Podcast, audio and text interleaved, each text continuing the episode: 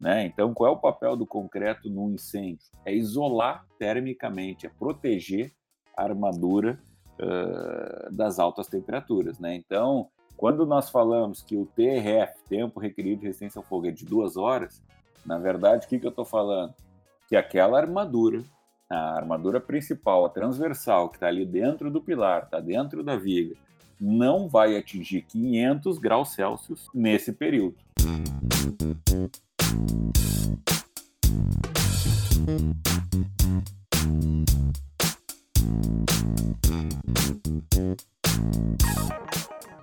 Fala engenheiros e engenheiras, pegue sua trena, seu capacete, amarre sua bota e sente com a gente, que vai começar mais um papo de engenheiro.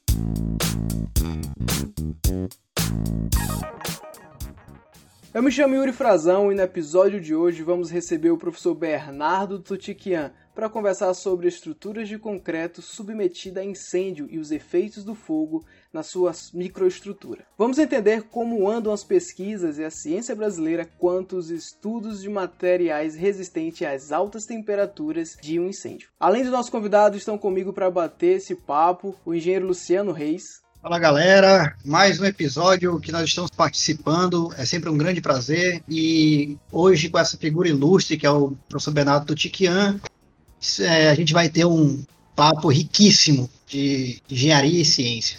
E o engenheiro Ricardo Aguada. Fala pessoal, bem-vindos a mais um Papo de Engenheiro, ansioso aí por esse episódio e vamos começar esse papo. E no centro da nossa mesa está o nosso ilustre convidado, que é engenheiro civil, mestre e doutor em engenharia, pós-doutor pela Universidade Tecnológica de Havana, professor visitante da Universidade de Missouri e pesquisador da Universidade de La Costa, autor do livro de concreto autodensável e autor do livro de estruturas de concreto de aço e madeira.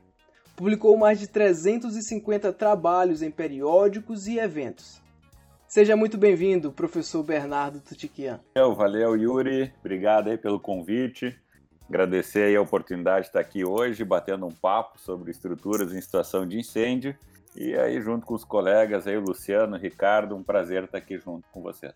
Professor, a honra é toda nossa de, de receber você aqui, um convidado mais do que ilustre, um prazer. É, e a gente sempre fica muito feliz em receber pessoas dessa, desse gabarito e a engenharia agradece. Mas para a gente conversar, a começar o nosso papo, a gente verificando aqui, eu fiz uma pequena leitura do, do resumo do seu currículo e a gente percebe sua trajetória dedicada à academia. Mas você também atua no mercado, né? Já atuou e atua no mercado de engenharia. Conte pra gente aí um pouco da sua trajetória dentro da engenharia, por que a engenharia civil surgiu na sua vida e como chegou a se tornar uma das maiores referências de desempenho e durabilidade de concreto? Bom, vamos lá. Primeiro termo, uma das maiores referências, eu deixo por tua conta, né? Não, não sei se é tudo isso, mas enfim. Não, é. Sei lá, eu sempre gostei de matemática, física no colégio, e aí a minha ida para engenharia foi natural, né? Meu pai é engenheiro, né? Engenheiro civil, e trabalha na, na ramo da construção civil e a minha ida foi ao natural nesse sentido, né? Entrei na universidade, como todos, né? E estudando lá engenharia é, e sempre fazendo estágios, trabalhando no, no, no ramo e tal, e, e, sempre gostando muito do que eu estava fazendo, né? Até que chegou no final do curso, uh, não sei muito dizer o porquê, eu decidi eh, trocar toda a minha, a minha pequena, vamos assim dizer, meu pequeno histórico em obras e uh, eu já era engenheiro contratado de uma empresa e tal, estava iniciando.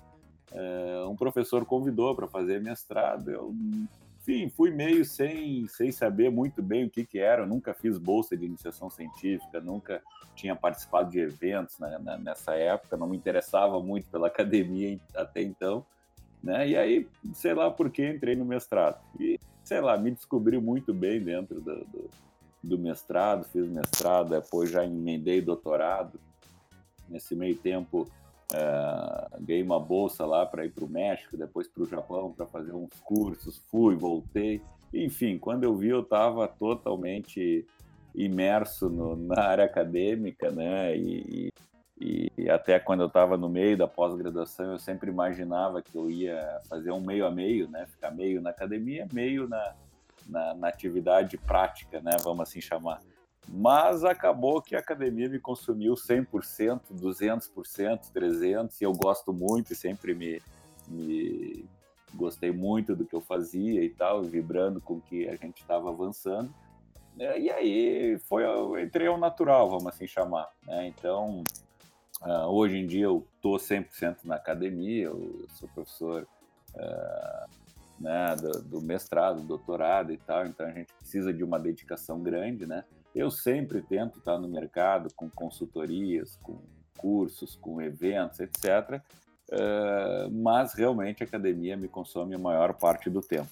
Né? Enfim, minha, minha breve história é isso dentro da engenharia. Professor Bernardo, vamos iniciar então o nosso papo sobre comportamento de estruturas de concreto submetidas a incêndio.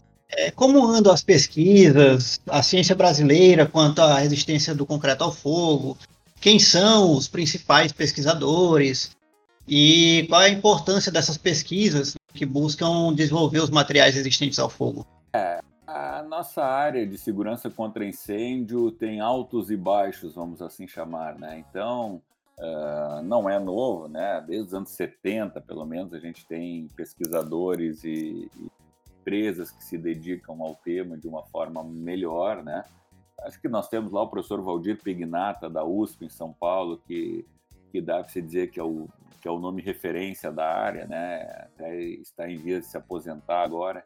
Uh, uh, e, e outros setores, enfim, a gente aqui no Rio Grande do Sul tenta fazer esse trabalho. Nós temos ali uma ali no Rio, Alexandre, que também faz um trabalho interessante. Na, em São Carlos, nós temos uh, alguns professores ali que trabalham com estruturas de madeira em estação de incêndio. Então, a gente tem alguns grupos isolados no Brasil, vamos assim chamar, mais para o sul-sudeste, né? Uh, em Recife tem o Thiago também, né? E nós temos a maioria desses grupos que eu citei tem uma parceria muito forte lá com Portugal, né? Lá com por exemplo, o professor João Paulo Rodrigues, né? E tentando trabalhar nisso, né? E desenvolvendo.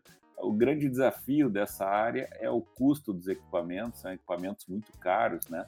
Um forno, por exemplo, para atender a norma de estação de incêndio, não vai sair por menos de um milhão de reais, por exemplo, fora os custos de operação e manutenção, né? Então, esse é o nosso grande desafio, né? Uh, e como eu disse, a área vive de altos e baixos. Eu diria que, uh, infelizmente, quando a gente tem acidentes uh, de impacto para a sociedade, é o nosso momento de alta, né? Então, quando dá um incêndio de uma Boate Kiss, de um prédio Wilton Paz de Almeida, em São Paulo, que colapsou em 2018, não sei se vocês lembram, uh, o Ninho do Urubu ali no, no, Flamengo e tal. Quando dá esses acontecimentos, né, uh, na nossa vida diária, acaba, acaba que o, que o, que o setor se inter... que, que a sociedade se interessa mais por essa área, né? E aí surgem mais oportunidades, surgem mais né, demandas de estudo, né? Então, uh, mas enfim, é, é, não são muitos, mas são bravos os, os, profissionais que trabalham nessa área aí no Brasil. Perfeito, professor. Inclusive, nós vamos já falar sobre alguns desses incidentes aí que ocorreram no nosso país. Mas antes disso, queria correlacionar um pouquinho sobre essas pesquisas realizadas, inclusive, como você falou, por grupos isolados, e queria puxar aqui a sua opinião a respeito das normas técnicas e leis brasileiras que tangem esse assunto, né? como por exemplo, hoje nós temos a, a nossa norma 15200, que abrange o projeto de estrutura de concreto em situação de incêndio, temos a 14323, que vem falar sobre estruturas de aço mista, temos a 14432, falando sobre as exigências dos elementos construtivos, além da própria norma de desempenho, né? Queria saber, na sua opinião, se hoje, no nosso cenário, esse conjunto de referências, nossa, nossa legislação, é, correlacionando com essas pesquisas, se hoje nós temos uma, um, um, cenário que satisfaça os requisitos de projeto e desempenho das estruturas quando submetidas ao, ao incêndio. Como eu disse, como a gente tem pouca poucas pessoas, né, agora quantitativamente falando, né, que, que militam nessa área aí no, no Brasil, uh, as nossas normas carecem um pouco mais de atualização, né? Uh, muitas dessas normas aí citadas agora são normas boas, todas são boas, são bem, são bem interessantes, abrangem muitos pontos, mas muitas desatualizadas, né? Eu não chamaria nem de desatualizadas, mas que mereceriam ali uma revisão uh, uh, um olhar um pouco mais crítico, trazendo aí uh, os avanços da tecnologia nos últimos anos, né? só para citar uma, por exemplo, a 15.200 estruturas de concreto em estação de incêndio, essa é uma norma que está em revisão, né? É uma norma aí que vem de 2012, se não me falha a memória, ela está em revisão e já há uns dois anos, talvez, que ela está em revisão. Então, mas daqui a pouco sai, né? Então, só para se ter um exemplo, assim, que a própria revisão das normas demora um pouco mais, né? Um, nós temos a área de reação ao fogo, que agora que teve a primeira norma, faz uns dois anos, né? Então, e está se trabalhando em outras, né? Então a gente tem um pouco um delay, vamos assim chamar, de atualização das normas. Mas por outro lado, quase todas as grandes áreas estão estão absorvidas nessas normas, né? Nós temos também os códigos do, dos corpos de bombeiro, né? As instruções técnicas que normalmente essa é nomenclatura que se usa, né? As instruções técnicas estaduais dos corpos de bombeiros, né? Que se baseiam muito nas instruções técnicas do Estado de São Paulo. Né? Então, a maioria do corpo de bombeiros aí do país está atualizado, apesar de que vem ali fazendo um, um Ctrl-C, Ctrl-V com as normas de São Paulo, mas que vem funcionando bem. Né? Então, assim, e, e o resultado um pouco disso, uh, a gente vê que falta um pouco de conhecimento técnico do setor, né? Então, muito desconhecimento das normas, das instruções técnicas, inclusive de profissionais, às vezes, que trabalham na área, né? Apesar de que todas as informações estão lá. Então, se nós vermos os acidentes ou incidentes que ocorreram nos últimos anos, né, Boate Kiss, Hilton Paz de Almeida e tal, são todos resultados de não observância de itens técnicos, né? Ou seja, não há nenhum ali que diga, olha, infelizmente tal tal caso ali ocorreu porque nós não tínhamos previstos na nossa norma essa situação. Não, né? Sempre estava previsto. É que as pessoas desconheciam, não faziam, aí o corpo de bombeiros não fiscaliza, os, os profissionais uh, dão um jeito de burlar, ou seja, aí começam as, as, cada caso é um caso, né? Mas assim, uh, quase todos esses itens estão sim previstos nas nossas normas, faltando às vezes sim uma revisão, uma, uma passada de olho e tal. Mas eu considero que as nossas normas têm um bom nível técnico, né? Eu ainda considero isso. Bem, professor, é, em 2013, né, a gente, todo mundo ficou perplexo lá com o incêndio da Boate Kiss em Santa Maria, no Rio Grande do Sul. É, um incêndio que matou 242 pessoas, deixou mais de 600 feridos, né? É, e você, é, do Rio Grande do Sul, né, liderou algumas dessas pesquisas sobre o efeito do fogo na durabilidade e resistência do concreto. É, e qual foi o impacto deste incêndio na engenharia gaúcha e brasileira quanto às pesquisas sobre essa resistência dos materiais ao fogo? Uh, sem dúvida, né? Ali, se nós pegarmos, voltarmos a 2013, né? Nós temos ali o incêndio da Botkiss ocorrendo no início do ano, né? Em fevereiro, se não falha a memória. A norma de desempenho entrando em vigor nesse mesmo ano, nesse mesmo mês, em fevereiro, né? Ela ainda tinha cinco meses de, de né, para o mercado se adaptar. Então, ela entrou em vigor mesmo em, em junho, né, mas ela foi publicada em fevereiro. Então, nós tivemos esses dois grandes marcos, né, uh, para a segurança contra incêndio nesse nesse mês, nessa época aí do uh, aqui, né. Então, uh, sem dúvida, isso mudou fez que se revisasse normas e, e, e, regulamentos estaduais, principalmente aqui do Grande Sul, Inclusive, nós temos os nossos regulamentos estaduais, o nome é Lei Kiss, né, para se ter uma ideia. Né? Então, isso realmente deu um impulso na legislação, mas eu sempre volto a dizer, né, não foi um problema de falta de legislação que ocorreu a Boate o problema da Boate né? Às vezes a gente mira muito e se concentra muito no poder público, né? O poder público não me dá uma lei, um burocrata não me diz o que fazer, né? Então, na verdade, não não é o que aconteceu, né? O que aconteceu ali, muito claramente, foi uma inobservância de, de normas existentes, né? Uh, um somatório de erros, né? Nós temos ali um, um projeto mal feito, né? Uh, um uso inadequado, superlotação da danceteria, né? A própria fiscalização do, do, corpo de bombeiros, do município, todo, tudo mal feito. Né? Uma reforma inadequada que foi feita lá posteriormente, inclusive através de um TAC, né? um termo de ajustamento de conduta com o Ministério Público. Então, ou seja, nós podemos somar ali uh, o jogo dos erros, ia ser difícil achar os sete erros. Né? Nós temos uns 500 erros ali de vários atores, de várias uh, uh, pessoas que se relacionaram nessa situação. Né? E eu até diria que sim, a legislação tinha ali algumas lacunas e tal, que, como eu disse, foram, foram sanadas ou tentaram, tentou-se sanar uh, com essa situação. Né? Então, e aí, claro, surge aquela, aquela sociedade é mostrada que é importante esse assunto, né? Então, se revisou vários e vários pontos. Eu lembro aqui em Grande Sul, Porto Alegre, eu moro na capital, em Porto Alegre, né? Esse acidente ocorreu lá em Santa Maria, uns 300 quilômetros aqui da capital. Uh, uh, eu lembro que isso ocorreu ali em janeiro. Vocês até se puderem olhar no Google, me ajuda aí, mas final de janeiro, início de fevereiro, que ocorreu o incêndio lá. Uh, ainda durante as férias aqui, né? Que, que tem aqueles meses de férias ali normalmente, né? E durante esse período mesmo, saíram fazendo uma, uma, fiscalização aqui na cidade e tal, mas fecharam todos os bares, restaurantes, uh, né, tudo, tudo, né, porque começaram a ver muitos erros em todos os locais, né, ou seja, erros que a gente cometia todos os dias e que nunca acontecia nada. E um dia aconteceu com um deles, né?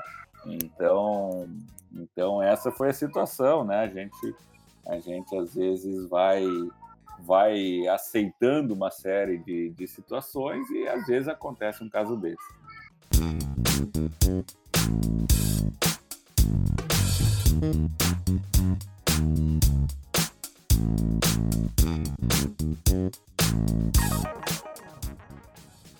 Bom, professor, é, o Brasil já vivenciou outros incêndios catastróficos, como o Gran Circo em Niterói, os edifícios Andaus e Joelma em São Paulo. Eu não ah, era nem nascido nesses ainda, que não vivenciei nada. Só estudei sobre eles. é, a gente teve também a loja Rena em Porto Alegre, todo, é, esses todos nos anos 70, né? Como você falou, não era nascido. É, a gente teve o Canecão Mineiro, já chegando aqui mais para a atualidade, né? 2001. É, o senhor acha que a Boate Kiss foi mais um triste evento que as autoridades brasileiras precisaram para abrir os olhos a essa necessidade de revisão de leis e normas? É, infelizmente, quando ocorrem esse tipo de situações, né, cria ali um, uma comoção, no mínimo momentânea, né? É, e até o nosso trabalho, às vezes, é isso, é aproveitar, vamos usar esse termo, né, essa comoção momentânea para conseguir vamos assim dizer, trazer legados né, para a sociedade. Esses mesmos edifícios que tu citou, o Andraus, o Joelma, que pegaram fogo nos anos 70 em São Paulo, foram os que basearam toda a legislação de incêndio que perdurou por anos, né, até agora, vamos dizer.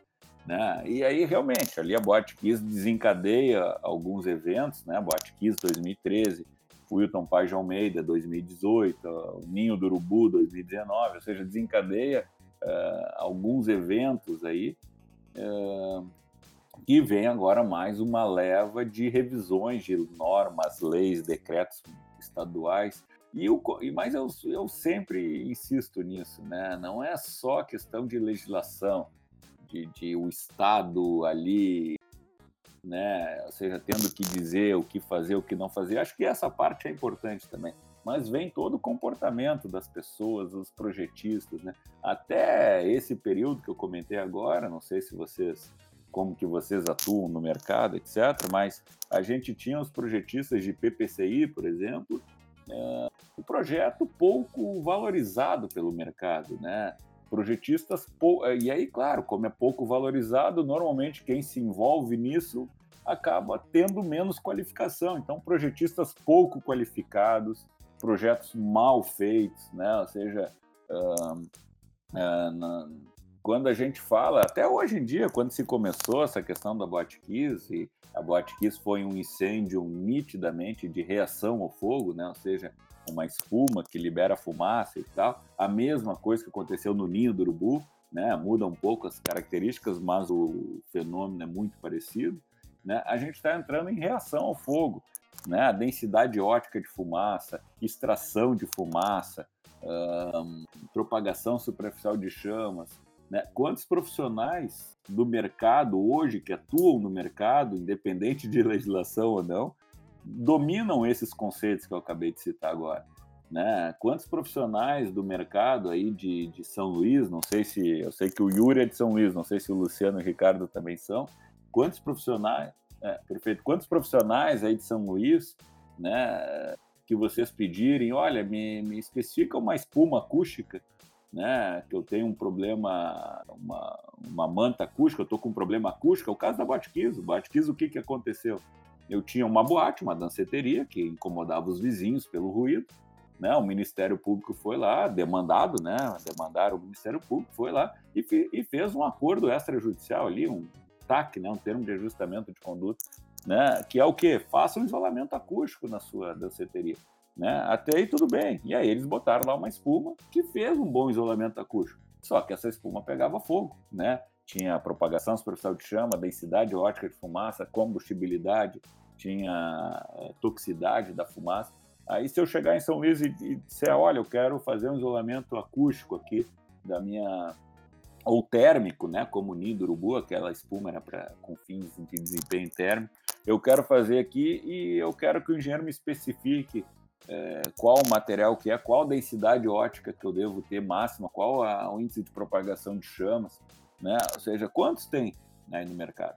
Poucos, eu imagino. Aqui no Rio Grande do Sul também são poucos, né? Ou seja, em São Paulo são poucos, no Rio são poucos, Mato Grosso são poucos, em algumas cidades, estados, talvez nenhum, né? E, então, assim, também falta o nosso, uh, o nosso dever de casa, né? A nossa a importância dos profissionais estarem se capacitando se qualificando constantemente, né? A Unicinos mesmo, nós mesmos criamos uma especialização em segurança contra incêndio. Quantas no Brasil tem? Né? Acredito que poucas. E nós mesmos temos dificuldade de fechar turma, né? Fechamos, todo ano fechamos, mas com dificuldade, né? Ou seja, é, isso precisa chegar mais no mercado, né? Seja a capacitação dos profissionais, das empresas, dos fornecedores, né? Daqui a pouco, quem tem que fornecer muitas dessas informações são os fornecedores, né? Quantos têm ensaios, né? Então, ou seja, esse tipo de discussão é, aumentou, né? Aumentou o número de profissionais, de fornecedores, o número de cursos. A própria universidade tem que fazer seu tema de casa, né? Quantos profissionais se formam sem estudar segurança contra incêndio nas suas faculdades de engenharia civil e, e principalmente arquitetura, né? Então, ou seja, Uh, e esses eventos causaram uma melhora, vamos assim dizer, nesse cenário. Mas eu acho que ainda tem muito por vir. Perfeito, professor Bernardo. Ponto muito interessante que você comentou, essa parte aí da especificação dos materiais, né? E nós sabemos que, primeiro, para desenvolver eh, esses materiais, a gente primeiro precisa entender o, o funcionamento, né? Os estágios de um incêndio, como esses materiais vão se comportar. E aproveitando esse gancho, aqui no nosso podcast a gente nós alcançamos os ouvidos de diversos profissionais, desde aquele o estudante ali que está começando a engenharia até os mais experientes.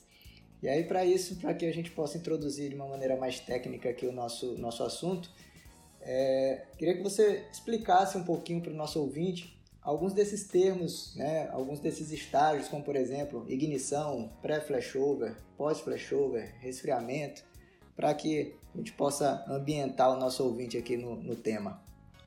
Ah, o ideal era que vocês botassem agora uma figura enquanto eu falava né, na edição, né?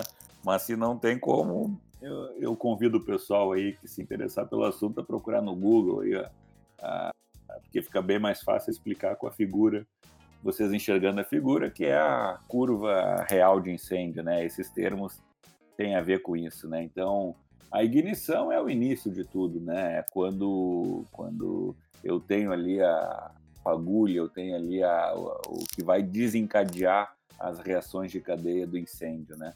Então, é, essa, essa, essa ignição, eu estou ali no início do incêndio, numa temperatura muito baixa ainda, né? Ou seja, o fogo está começando a se desenvolver, né? Aí ele continua, aí ele começa a evoluir, né? Claro, para ver fogo tem que ter lá o, o, o, triângulo do fogo, né? Modernamente o pessoal usa o tetraedro do fogo, né?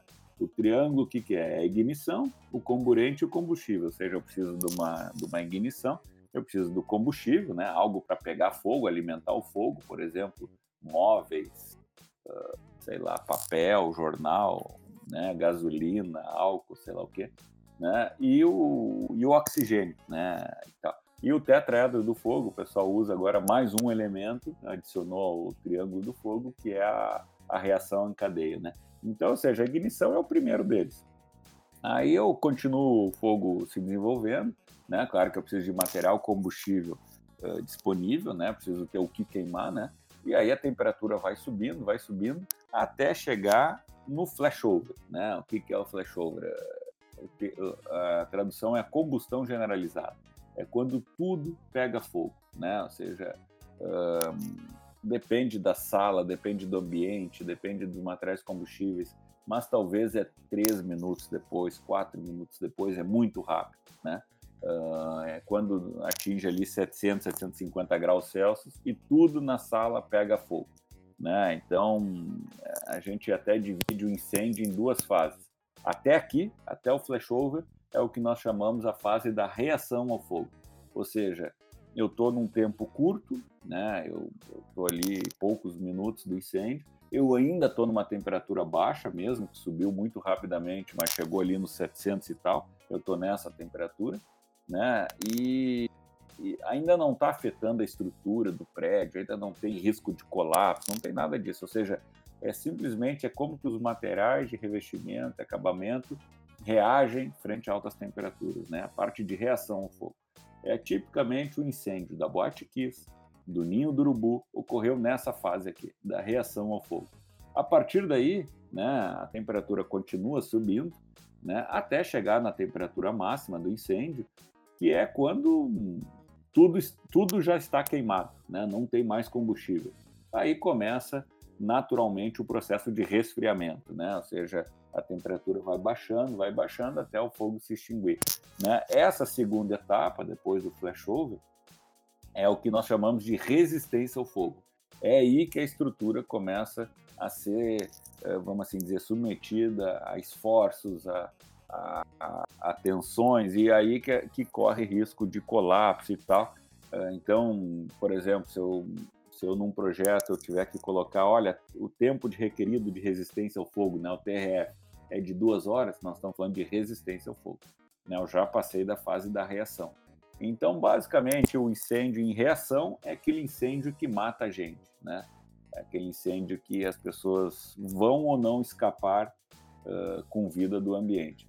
E já a partir desse ponto, eu estou mais preocupado com o patrimônio, com a estrutura, com a segurança do, das equipes de combate a incêndio, por exemplo, o Corpo de Bombeiros vai chegar na edificação depois do flashover, dificilmente vai ter tempo deles chegarem antes. Então, é, eu estou preocupado que o prédio não desmorone em cima deles. Então, ou seja, é, é, essas são as duas grandes fases do incêndio né, que nós temos. Essa segunda fase da resistência foi o incêndio típico do Wilton Paz de né, aquele que colapsou 1 de maio de 2018 em São Paulo, ou do Andraus, ou do Joelma, que vocês comentaram aí na pergunta anterior. Então, ou seja, os incêndios são distintos quando ocorrem numa fase ou na outra fase. Né? Newton por exemplo, só, só né? mas morreram apenas cinco pessoas, comparado com as 250 da Kiss. Né? Por quê? Porque eu estou em outra fase que mata menos gente, mas traz um prejuízo muito maior uh, de patrimônio. Né? Bem, assim, o senhor falou então alguns casos, né? Explicou muito bem como é que essas fases, né, do, do incêndio, começando pela ignição até o próprio resfriamento, e mostrou também que é, incêndio, é, que desabamentos ocorreram justamente por conta disso, né, danificando a estrutura é, ao ponto de colapsar.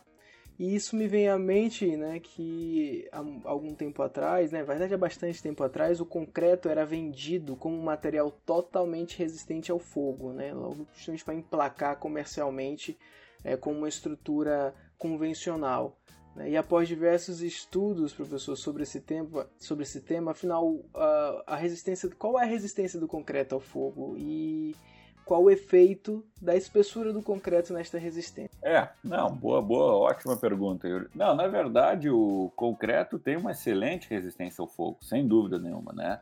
Uh, e ele resiste muito bem, né? O problema é, dá para quase comparar grotescamente o fogo com a corrosão. Né? Ou seja, a corrosão também não afeta o concreto. Quem, a corrosão e o fogo e as altas temperaturas afetam a armadura, né? É o aço que está ali dentro. Né? Então, qual é o papel do concreto no incêndio? É isolar termicamente, é proteger a armadura uh, das altas temperaturas. Né? Então, quando nós falamos que o TRF, tempo requerido de resistência ao fogo, é de duas horas, na verdade, o que, que eu estou falando? Que aquela armadura, a armadura principal, a transversal, que está ali dentro do pilar, está dentro da viga, não vai atingir 500 graus Celsius nesse período, seguindo uma curva ISO de incêndio, a curva ISO 834. Então, ou seja, uh, uh, esse é meu valor normativo, é os 500 graus Celsius no aço, inclusive para o pós-incêndio, né? Por exemplo, a estrutura pegou fogo, né? Ok, apagou o fogo, acabou e tal, tal, saiu todo mundo, não sei o que, tá lá o prédio. O que fazer com o prédio? Eu preciso demolir eu posso continuar utilizando? Né? A análise que nós fazemos basicamente é a temperatura da barra transversal chegou a 500 graus Celsius? Se sim, está comprometido. Se não, pode só pinta e volta a usar. claro que eu tô, eu tô exagerando. Né? Então, assim, o concreto se degrada em altas temperaturas, também se degrada, mas o concreto vai se degradar em altíssimas temperaturas, depois de mil graus Celsius, depois de.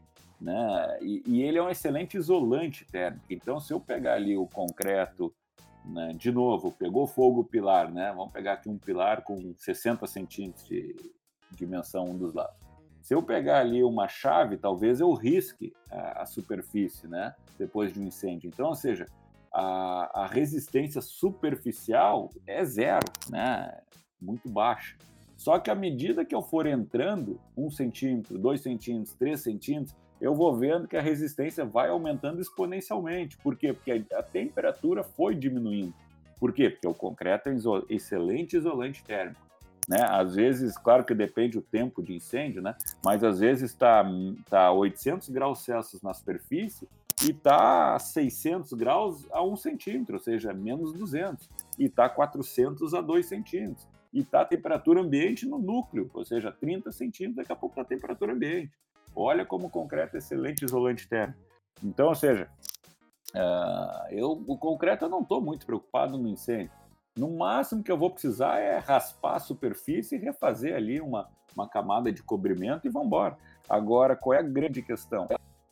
O concreto conseguiu proteger o aço ou não, né? Ou seja, uh, aí vem o que tu falou, o cobrimento, né? Então eu preciso de uma boa espessura de concreto, né? Aí tem lá 15.200, né? Para determinar que espessura é essa, 15.200 me traz isso e, e até até tu vai te surpreender, Yuri, se se tu fizer uma pesquisa aí com teus com os teus ouvintes aí, não sei como é que chama, desculpa a minha ignorância aqui no, no sistema aqui, mas não sei se é ouvinte que chama e tal, mas tu fizer uma pesquisa com os ouvintes, tipo aquela no, no, no Instagram que tu bota a caixinha, né?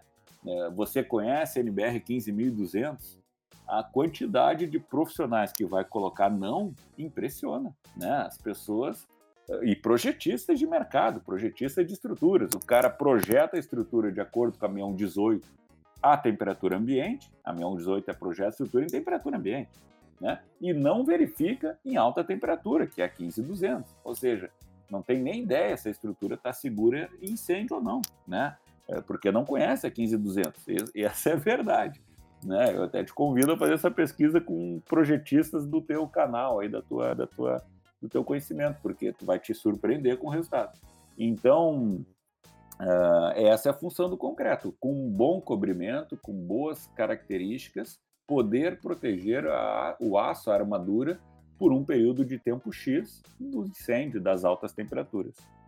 Materiais têm sido alterados, né? A gente tem tido aí a indústria já há muitos anos aplicando é, mais aditivos e adições minerais, alterando a tecnologia mais antiga do concreto, inclusive é, recentemente a atualização da norma de cimento Portland, é, considerando o efeito no fogo e as alterações que a gente tem feito ao decorrer dos anos na microestrutura dos concretos. É, qual é o segredo? Qual é, quais são as propriedades que nós desejamos para termos concretos mais resistentes ao fogo? As pesquisas elas apontam para alguma adição que melhora essa resistência, é, somente cobrimento seria suficiente, é bom termos o concreto mais poroso ou menos poroso para resistência, para maior resistência ao fogo? É muito bom, Luciano. Excelentes perguntas aqui no podcast. Eu precisava, eu precisava usar algumas figuras aqui e dados para explicar tudo isso, mas eu vou tentando falar aqui. Vamos torcer que o pessoal consiga é, compreender. Então, realmente, a espessura é, é o principal, né? É, é, tu ter uma boa espessura de concreto. Só que qual é a preocupação? Essa espessura não pode uh, desplacar, né? É o famoso spalling, né? Não sei se vocês já ouviram falar do termo. Então, seja, se nós tivermos o lascamento do concreto, a armadura vai ficar desprotegida enfim, acabou a proteção. Então, o que, que eu preciso garantir? Eu preciso garantir é, que não vai haver isso aí. Então, tinha uma época, né? Tem um fenômeno que, que acho que vocês vão entender bem, ou seja, tem uma umidade dentro do concreto, né? Essa umidade, à medida que vai aumentando a temperatura no incêndio, a água vai aumentando essa temperatura até chegar nos 100 graus Celsius. 100 graus Celsius é o ponto de ebulição. Então, ela vai, ela vai passar do estado líquido para o gasoso. Nesse momento, a partir desse momento, né, dessa temperatura, a água muda de, de estado e ela, quando passa do líquido para o gasoso, nós sabemos, aprendemos lá no colégio, né, ela aumenta de volume, né? Aumenta de volume e cria ali um, uma uma perturbação. É o que nós comparamos assim com uma panela de pressão. Eu tenho ali o concreto fechado e lá dentro eu tenho a água querendo evaporar, querendo sair é, em forma de, de vapor e o concreto segurando, ou seja, criou ali uma tensão de tração. E o concreto segurando. Chega uma hora, até porque nós sabemos que o concreto não tem uma boa resistência à tração, que ele explode, né? Que é o espólio, né? Pode ser explosivo ou não explosivo. Né? Vamos imaginar que é quando a panela de pressão não aguenta mais uh, o que está ali dentro ali querendo sair, né? Então, como que a gente faz para evitar o spoiler, né? Uh, primeiro, uh, tem uma linha que acha que tem que ser um concreto cheio de porosidade, né? Porque através dos poros aquele vapor sai e não e não fissura e não lasca o concreto. Eu já, sou, eu já sou de uma linha diferente. Eu acho que ele tem que ter baixa porosidade, baixa umidade interna, e aí o concreto com, vai ter mais resistência, né? E, as, e, ou seja, vai ter mais resistência à tração e vai segurar melhor isso aí. Né? E agora, o que, que é consenso? A fibra de, fibras poliméricas, né? por exemplo, uma de polipropileno. Porque as, eu usar fibras de polipropileno no concreto. Porque o que, que vai acontecer? Essas fibras têm um ponto de fusão muito baixo, né, em torno de, sei lá, 200 graus Celsius. Então, quando chega nessa temperatura, as fibras são consumidas. E quando elas são consumidas, uh, fica ali o espaço delas, abre canais no concreto. E aí abre canais uh, para migrar para fora esses gases de vapor, né? E não uh, pressionam o concreto ali dentro. Então, né, respondendo a tua pergunta, Luciano, a, a o consenso aí da literatura é adicionar fibras poliméricas para a mistura de concreto, para ajudar nisso, né? Uh, e há uma discussão sobre a porosidade. Eu sou da linha dos que defendem a baixa porosidade e, e modestamente falando, os, os, os, principais profissionais da área estão nessa linha. Né? Quem está na outra linha, porque não não compreendeu muito bem o fenômeno. Mas aí é só minha opinião.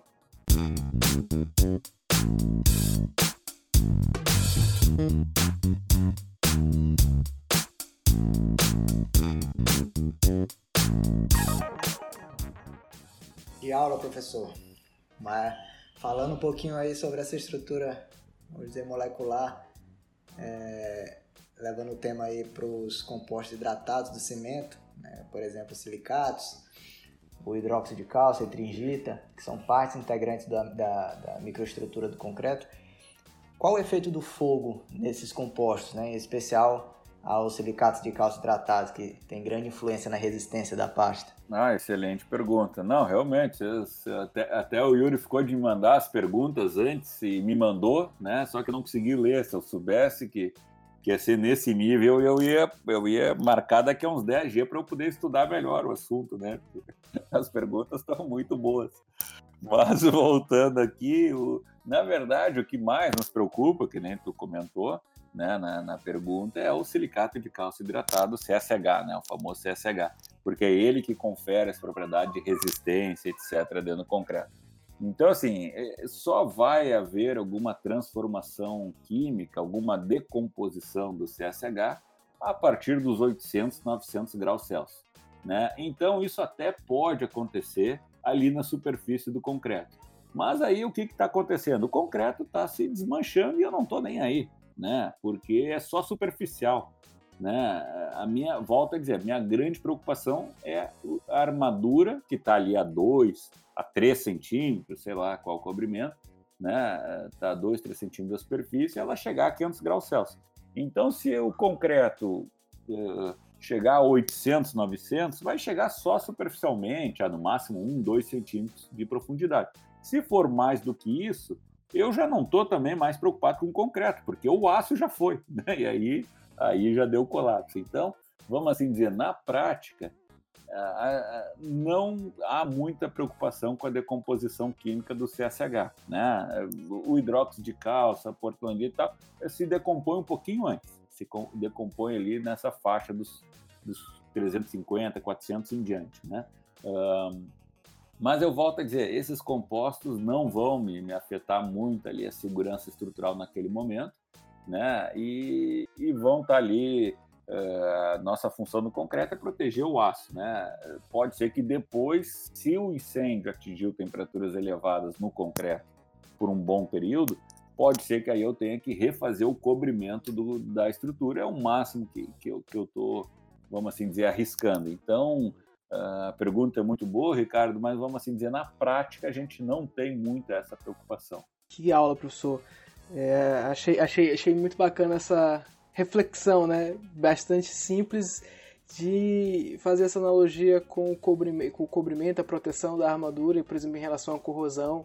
E é basicamente a mesma coisa, né? Em relação ao cobrimento, tá ali para proteger literalmente, né? Tanto ataques de cloretos, né, de carbonatação, mas também a incêndio, não é isso? Sem dúvida, sem dúvida. É, se tu disser o concreto carbonatou, não tô nem aí. O, o, o, entrou em um cloreto no concreto, né? Não tô nem aí. O problema o que que é? É o aço. É, a função do concreto é não deixar chegar esses elementos, né, no aço, né? Uh, então, quando eu digo não estou nem aí, não é bem verdade. Eu até estou aí, mas estou aí por causa do aço, né? Se for um concreto não armado, né, uma calçada, pode usar sal, pode usar areia da praia, não tem problema nenhum, né? Por quê? Porque não vai ter corrosão, porque o concreto não vai corroer, né?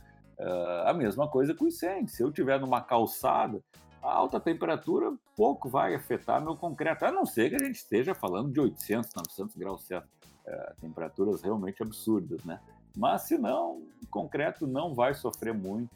Né? É um material muito interessante esse, esse cidadão chamado concreto, né? E, e professor, a, a, parte superficial do concreto é a primeira a ser danificada no incêndio, né? Você sim, já sim, deixou, é. falou isso, deixou bem claro, né? É, mas aí eu contar até um, um caos, né, que aconteceu recentemente, inclusive, é, que a gente recebeu um laudo é, em uma estrutura que foi submetida a incêndio aqui na cidade e foi realizado esclerometria para avaliação é, de uma estrutura que foi né, submetida a esse incêndio. a sua risada já, já responde, mas eu queria que o senhor explicasse se o uso da esclerometria é aconselhado né, para esse tipo de análise de resistência pós-fogo e qual a melhor maneira de avaliar a integridade né, da resistência do concreto é, como, como um composto é, concreto armado, né? Qual, o que a gente precisa refletir sobre quais são os ensaios ideais para que a gente possa, por meio dessa interpretação, é, dizer está íntegra ou não essa estrutura. É, muito boa pergunta, outra boa aí. Mas na verdade eu vou começar dizendo o que, que não é adequado para depois ir para o que, que é adequado. Né? Então, essa esclerometria não é que ela não seja adequada. A esclerometria quase que não é adequada para tudo. Né? O pessoal usa errado a esclerometria 98% das vezes para tudo, não, não só para incêndio. Né? Então, o que, que é a esclerometria? A esclerometria avalia a dureza superficial né, do concreto, enfim, da, do, da superfície qualquer, mas estamos falando em concreto, né? E, e e de uma maneira comparativa. Tá? Ou se eu tiver uma curva de correlação, se eu estiver fazendo uma inspeção, não vou ter. Né? Então, de uma maneira comparativa. Então, ela serve, até eu diria que serve, Yuri. Eu não sou totalmente contra a espirometria. Não, não para fazer aquilo que o pessoal faz, deviam, devia, devia ser preso, né? Quem, quem, quem começou a usar isso aí, ensinar isso aí, que é aquela correlação do índice esclerométrico com a resistência através daqueles ábacos que o próprio equipamento traz, né?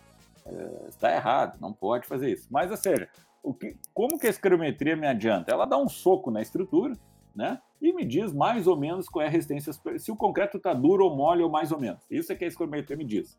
Também não vamos ficar botando que é mais 5%, menos 7%, não há precisão para isso no ensaio é se o concreto é mole, médio ou duro. É isso que a escrometria me diz. Eu posso dar um soco se eu tiver uma mão sensível, eu posso substituir a escrometria por um soco meu sem problema nenhum, né? Se eu tiver uma mãozinha calibrada ali e tal. Mas voltando, né? Uh, então, ou seja, no incêndio, pode a escrometria me ajudar? Até pode na inspeção. Por quê? Porque eu tenho foco do incêndio, e a partir do foco, onde eu tenho a maior temperatura, e a partir dali a temperatura vai diminuindo, ou seja, os efeitos na estrutura vão sendo menores à medida que eu me afasto do foco, né? Então, vamos imaginar que eu estou ali num pavimento de, sei lá, 400 metros quadrados, deu o foco ali no meio, né? E ali, naquele próximo ali do foco do incêndio, está horrível a estrutura. Ok. Lá longe, tá perfeita a estrutura, o incêndio não chegou lá. Ok. Agora, e no meio? Até onde que foi o dano à estrutura? Então, eu posso, através da astrometria, fazendo uma análise superficial nas paredes, no, nos pilares e vigas, etc., para saber, olha, aqui atingiu bastante, aqui médio, até aqui médio, e aqui já não atingiu mais nada. Ou seja, comparativamente, é, eu consigo ter uma ideia, vamos assim dizer, até onde que eu vou fazer ensaios de verdade, vamos assim chamar. Então a escrometria me ajuda, pode ajudar né? Mas não para dizer, olha, pum, deu 40 de escrométrico, então tá boa a estrutura, pode. Não, ah, deu 10, ah, precisa reforçar a estrutura. O cara que fizer isso tem que, tem que receber um prêmio. Né? E, e aí, outro erro que se faz em, em, em inspeção pós-incêndio é extração de corpo de prova, né? Aquele o tradicional, né? Porque eu faço uma extração lá, vamos pegar o 10 por 20, mas poderia ser o até vamos pegar corpo de menor dimensão, 5 por 10, né? Diâmetro 5 e né, profundidade 10 centímetros. Né? Eu vou pegar ali, vamos, imaginem o corpo de prova de 10 centímetros na mão de vocês. A superfície do corpo de prova, os primeiros milímetros ou até o primeiro centímetro, vai estar com uma resistência zero, né? ali perto do foco do incêndio. Já do segundo centímetro, terceiro centímetro, vai estar com uma resistência baixa. O quarto, média, o quinto, normal, o oitavo centímetro, nono e décimo vai estar com a resistência igual do concreto. Então, como, como que eu vou romper esse corpo de prova? Vai dar sei lá o quê, né? Então, ou seja, não pode fazer uma extração de corpo de prova na transversal, não vai adiantar em nada esse resultado. E o pior é que o pessoal faz, rompe e, e, e toma uma decisão sobre a estrutura. ou seja, isso que me, assusta. Então, eu comecei dizendo o que, que não deve fazer, o que, que deve ser feito. Eu volto a dizer o que, que me interessa, eu saber a que temperatura chegou cada seção do concreto. Então, o que, que eu tenho que fazer? Como que eu vejo essa temperatura? Através das transformações físico-químicas. Né? Uh, eu, eu faço uma análise química do concreto né? e eu sei o componente que tem ali, eu sei a que temperatura está. Né? Por exemplo, eu faço ali uma análise, tem cálcio, tem... bom, é o concreto na temperatura ambiente. Eu sei que componentes, a literatura me diz isso. Né? Ah, chegou a 200 graus, chegou a 200 graus, tal componente foi consumido e se transformou em outro. Chegou a 500 graus, a portlandita sumiu. Chegou a 1000 graus, o CSH sumiu. Eu consigo saber disso. Então, ou seja, uh, o que, que, é o correto? Eu extrair pó, eu extrair, uh, uh, vamos assim dizer, elementos da estrutura a cada, vamos assim dizer, meio centímetro ou um centímetro, e eu vou conseguir traçar a temperatura que chegou o incêndio naquela profundidade. Né? É isso que deve ser feito no incêndio. Ensaios químicos, não tem outra maneira. Ah, mas eu quero fazer um ensaio simples, eh, visual. Não existe isso no incêndio. Né? É que não é que nem reação álcali agregada. Se alguém olhar uma fundação e disser que está com RA e tu pediu o laudo do ensaio do laboratório e ele não tiver, não acredita nesse diagnóstico. Está errado, provavelmente. então, se o cara fizer o diagnóstico de uma estrutura pós-incêndio sem análise química dos compostos, esquece, não existe isso. Né? Não sei se eu posso fazer uma propaganda, Yuri, nós temos aí uns dois, três artigos publicados sobre isso, avaliação de estrutura pós-incêndio. Né? O ano passado mesmo nós fizemos uma avaliação aqui de uma estrutura, só para tu ter uma ideia, um, uma indústria aqui pegou fogo, né? Tu entra numa estrutura pós-incendiada, numa, numa edificação, é de chorar. O engenheiro que não está muito acostumado com a cena se apavora. Né? Então, tinha dois laudos já de. Era, é, como tinha seguro, né? então já tinha peritos, tinha o, o assistente técnico da empresa de seguro, etc. Já tinha dois laudos já de profissionais bons do mercado mandando demolir. Nós fizemos análise, através da, da forma correta, né? então, e fizemos análise, uh, identificamos lá uns 7, 8 metros quadrados que precisava refazer o cobrimento, para ter uma, olha a diferença, né? então, do diagnóstico. Então, e com precisão, com qualidade técnica científica, né? Então, e nós publicamos isso, tem um artigo no, na revista Ibracom, na RIEM, né, do Ibracom, eu não vou lembrar agora qual é o nome do artigo, de quando é, mas eh, depois até eu posso pegar e te mandar, Yuri, uh, que, que fala exatamente isso, os ensaios que devem ser feitos em avaliação pós-incêndio. E tem um outro artigo na revista Matéria, esse é, é do ano passado, sobre o estudo de caso, como que nós fizemos na prática, aí um, um ou dois casos, não lembro bem. Professor, é, só até para complementar o, o, essa questão do esclerômetro, só para deixar claro para os ouvintes, né? jamais também, né, deve ser feito sobre a argamassa de revestimento do pilar, não é isso? Não, brinco. a não ser que tu queira estudar argamassa, né? não, não, tu tem que tirar todo o revestimento, é, tem que deixar a estrutura no osso, como a gente diz, né? É, para fazer o ensaio, né? Ele já é ruim, se tu fizer mal feito, então, aí já não serve para nada mesmo, né? exatamente. exatamente. Era só era mesmo para complementar esse caos, né? Foi, foi, um, foi, uma história interessante. Mas, é, professor, só mais uma, uma pergunta dupla, né? Em Sim. relação a, a, aos ensaios primeiro, a extração de testemunho né, para verificação de resistência à compressão. Seria possível, neste caso, fazer essa extração removendo é, determinada, é, determinado cobrimento para verificar a integridade da camada mais interna do, do concreto? Né? Essa seria a primeira pergunta. Seria válido esse tipo de análise? É, então é, seria que ser cerrado, né, a parte do concreto, e removendo essa parte superficial, verificando essa integridade interna. E uh, se o ensaio indicado seria uma difração de raio-x para verificar é, essa integridade dos compostos hidratados. Isso, isso, é difração. A gente faz a difração, até não, não, não quis entrar muito aqui nos ensaios, porque são ensaios químicos mais específicos, lá nesse artigo da REN tem todos ali, uma faz TGA, faz difração, faz, uh, enfim, ensaios uh, para verificar os componentes químicos e, e, a, e a quantidade deles, né?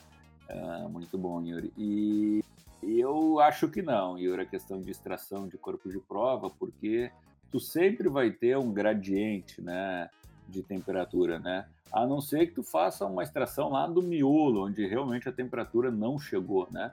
Mas daí para que que tu quer fazer isso, né? Porque na verdade, o que que a gente quer avaliar num pós-incêndio é se a barra de aço transversal chegou nos 500 graus Celsius ou não. Essa é a única pergunta que eu preciso responder. Se a minha resposta for não, está tranquilíssima, né? Ou seja, não tem. E pela temperatura que chegou no concreto, lá na 15.200 mesmo, tem uma tabela que correlaciona a temperatura, né, que chegou com a perda de resistência. Então, eu sei se perdeu 10%, 20%, 30%, né? E eu pego lá um, um pilar longe, um que não foi afetado pela alta temperatura, né? e faço a extração lá, né? E lá eu vou ter o referência, vamos dizer. Ah, mas aquele pilar tem a mesma resistência desse aqui? Eu não sei, mas vamos assim dizer, o, o, a estrutura estava em segurança antes do incêndio, acredito eu, né? Então eu vou considerar que, que chegando no referência eu estou tranquilo, né?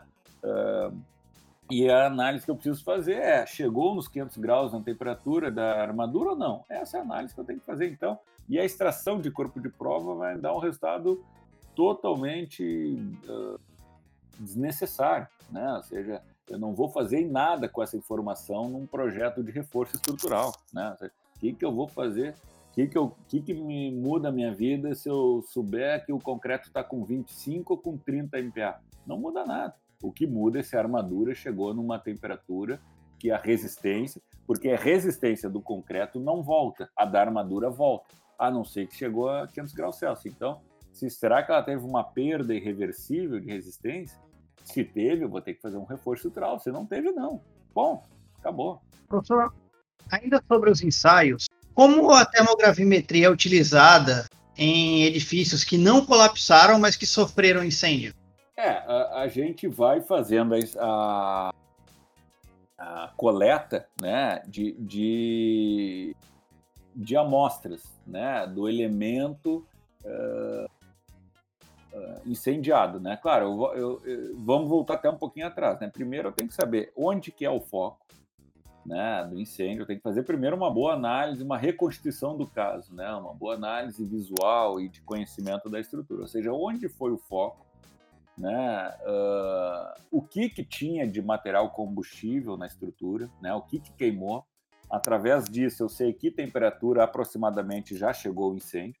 Né? Se é um escritório, tem papel, tem mesa, tem cadeira, eu sei que temperatura, a literatura me dá essa informação, que temperatura chega um incêndio desse. Ah, é um combustível, era gasolina. Eu sei que temperatura chega um incêndio com esses materiais. Então, ou seja, eu tenho que saber onde é o foco, que temperatura aproximada chegou esse incêndio uh, e qual é a duração. A duração que é a, mais, a informação mais difícil, né? Porque aí depende de, de enfim, de, de, depoimentos, né? De quem estava no local, de quem viu, ouviu, sei lá o quê. E aí esses depoimentos muitas vezes são imprecisos, né? Mas, enfim, eu tentar descobrir essas informações. A partir daí, eu posso, Yuri, voltando naquele ponto, fazer uma espirometria para saber, vamos assim dizer, aquela temperatura ali do, do, do, foco, até que ponto ela se alastrou, quanto ela afetou a estrutura. Com um ensaio superficial ali, comparativo, eu consigo chegar nessa informação. Né? Um ultrassom também poderia ajudar nisso e tal, mas enfim, acho que a espirometria resolve bem. Né? A partir daí, eu sei quais são os meus uh, objetos de estudo. Quais são os pilares que me adiantam avaliar e quais que ou, ou vigas e lajes e quais que não são necessários, né? Aí eu vou nos que estão não afetados, eu vou fazer um estudo, né, de termogrametria, de, de fração, de extração de corpo de prova para saber qual é o meu referência, qual é o meu concreto referência. E aí, nos afetados, eu vou fazer termogrametria, fazer difração, fazer esses ensaios para saber uh, quanto que eu perdi a cada espessura uh, da minha análise. Não sei se me fiz entender. É, tanto o Yuri como o senhor falaram bastante aí do nosso esclerômetro, né, que é utilizado de forma muito errônea.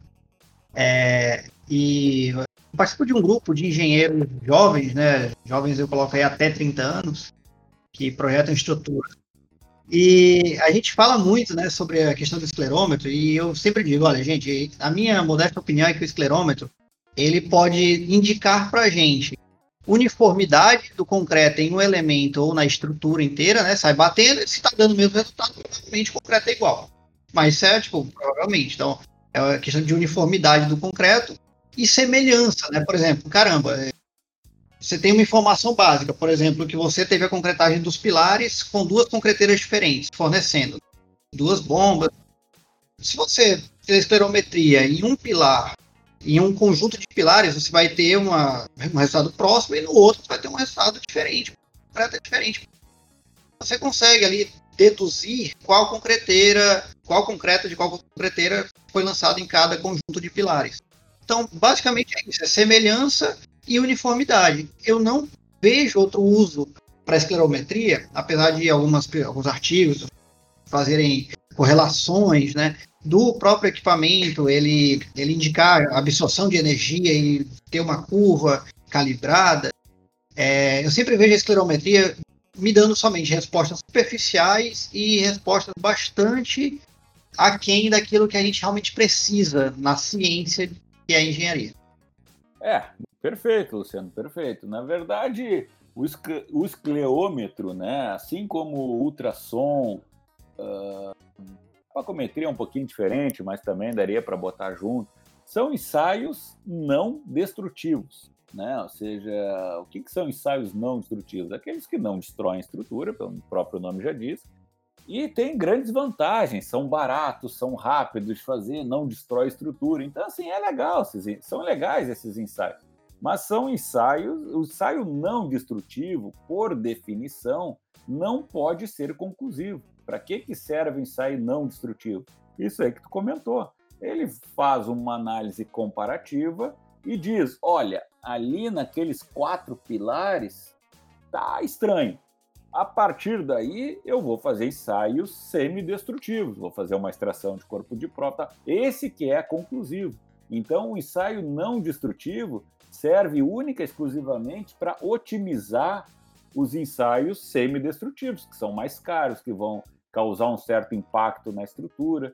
Né? Então, não existe eu tirar, eu, eu ser conclusivo, eu, ser, eu, eu ter uma análise conclusiva sobre a segurança estrutural de um prédio com base em ensaio não destrutivo. Isso é totalmente fora do conceito da, da boa técnica, da ciência, ou seja, é loucura fazer isso, né? E infelizmente tem muita gente que faz, né? Uh, o ensaio não destrutivo eu uso bastante, mas para quê? Para otimizar o semi-destrutivo, para eu não sair esburacando todos os pilares. Ah, eu estou em dúvida nessas duas concreteiras aí que nem tu comentou. Qual é a forma de eu ter certeza? Eu esburacar todos os pilares, eu fazer extração de corpo de prova em todos os pilares. Né? Só que isso vai ser caro, eu vou esburacar os pilares, depois eu vou ter que recuperar isso aí. Tá? Quer fazer tudo isso? Eu faço não destrutivo, por exemplo, o escreômetro, e me diz: olha, esburaca só aqueles três ali, ó, sabe? E aí eu, eu otimizo a minha análise e aí eu consigo ser conclusivo. Perfeito, professor Bernardo. Acho que a palavra é essa, otimização. Exato.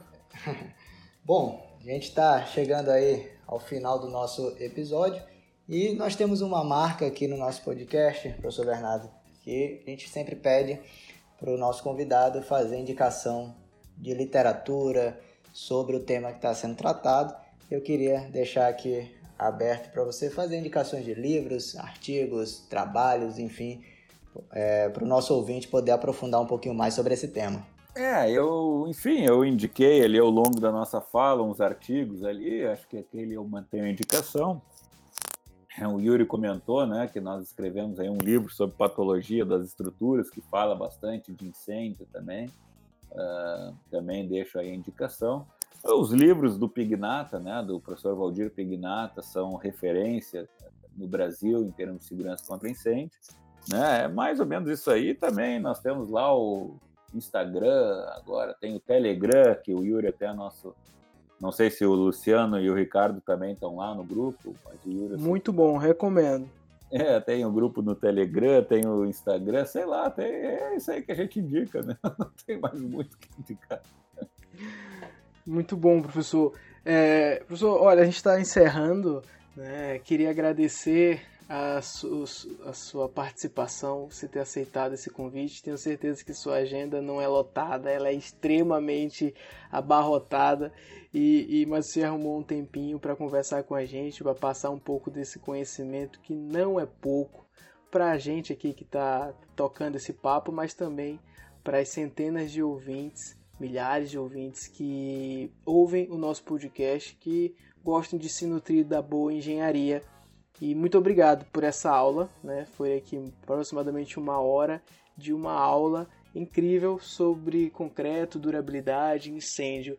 É, já tive até a oportunidade de falar outras vezes com você sobre né, a, os livros né, que eu mais recomendo e um deles é justamente Patologia de Estruturas. Né? É, e eu até comentei né, que eu tinha, havia roubado uma, um exemplar do meu sócio, o sócio é o Ricardo, né? Ah, é o Ricardo. Comprei outro para mim e deixei o dei de presente o outro. Porque ele, ele já sabia que eu não ia devolver e não devolvi mesmo, né? Porque é um excelente livro, para mim um dos melhores que falam de forma introdutória e, e, e bastante avançada sobre patologias das estruturas em geral, concreto, aço e madeira. Né? Então, para mim, muito bom. Também gosto muito né, da, do livro de degradação de estrutura que, que o senhor ajudou a escrever junto com o professor Daniel Veras. Excelente, excelente livro. Então, você realmente, para mim, é uma referência, por isso que eu anunciei assim no começo da, da, do nosso podcast. E muito, muitíssimo obrigado por participar desse episódio e compartilhar um pouco do seu conhecimento com a gente. Valeu, valeu, Yuri, Luciano, Ricardo. Foi aí uma, uma, uma, alegria muito grande. Aí. Eu que agradeço o convite, a oportunidade por a gente estar aí falando um pouquinho, né? E, e até para me preparar um pouco, eu dei uma olhada no, no, Eu já tinha até olhado antes, né? Yuri já tinha te dito, no, no podcast aí que vocês produzem e, e no no blog lá, que tu tem um blog também, no teu perfil do, do Instagram, é um material muito legal, muito didático, né? Recomendo, também bota entre as minhas recomendações também, porque é, a gente vê coisa muito legal, muito boa e muito aplicada, né? Parabéns aí pelo trabalho que vocês vêm fazendo aí também com esses canais é, é, diferentes, para mim, pelo menos diferentes aí, que, que agora a internet nos permite, né? Muito bom. Parabéns aí para vocês também. Obrigado, professor. Então, gente, é chegada a hora de desamarrar a bota e guardar o capacete, porque estamos encerrando mais um papo de engenheiro. Professor Bernardo, é, queria deixar aqui é, para que você fizesse as suas considerações finais e se algum ouvinte quiser acompanhar o seu trabalho mais de perto, quais são as redes sociais que, que eles vão lhe procurar? Instagram, Telegram, onde, como é que faz para os ouvintes chegar até você? Não, valeu, obrigado aí. Eu, eu tô lá no Instagram, né? É o arroba bernardo.tutiquian, né? Uh, também tem o Telegram. Eu não sei dizer como que faz para entrar lá no Telegram, lá no, no, no, canal, mas eu acho que no Instagram tem o, o lá na bio, né? É, desculpem os termos aí que eu não sei direito, mas acho que lá na bio do Instagram tem o o, link lá para o Telegram. E também nós criamos lá um curso online de patologia, né, que está bem legal, aí bastante gente lá já dentro do curso também é, divulga aí para vocês, né? É por aí. Queria agradecer a participação dos engenheiros Ricardo Aguado. Obrigado, professor Bernardo. Queria agradecer essa, esse bate-papo magnífico. Também é, mostrar aqui a minha, minha admiração pelo seu trabalho. E espero que nossos ouvintes aí tenham apreciado toda essa, essa aula que a gente teve aqui. E sempre bom participar aqui do Papo de Engenheiro. E até o próximo episódio. Queria agradecer também a participação do grande Luciano Rei. Bom, depois de uma aula dessa, só resta agradecer e dizer tchau, né? então, pessoal, muito obrigado. Muito obrigado, professor Bernardo, por essa aula incrível. E é um prazer enorme ter participado desse episódio mais uma vez. Então, se você gostou desse episódio, nos ajude a chegar nos ouvidos dos engenheiros e arquitetos. Compartilhe esse episódio com um amigo. Siga o podcast aqui no aplicativo de música e também no Instagram O Papo de Engenheiro. Um forte abraço e até o próximo papo.